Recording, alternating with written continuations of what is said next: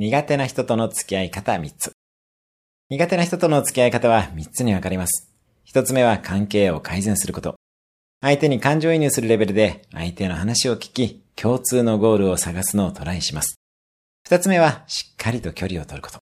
職場の隣にいるような人でも、イメージの中で自分とその人の間にガラスのカーテンを引くとエネルギーを受けないで済みます。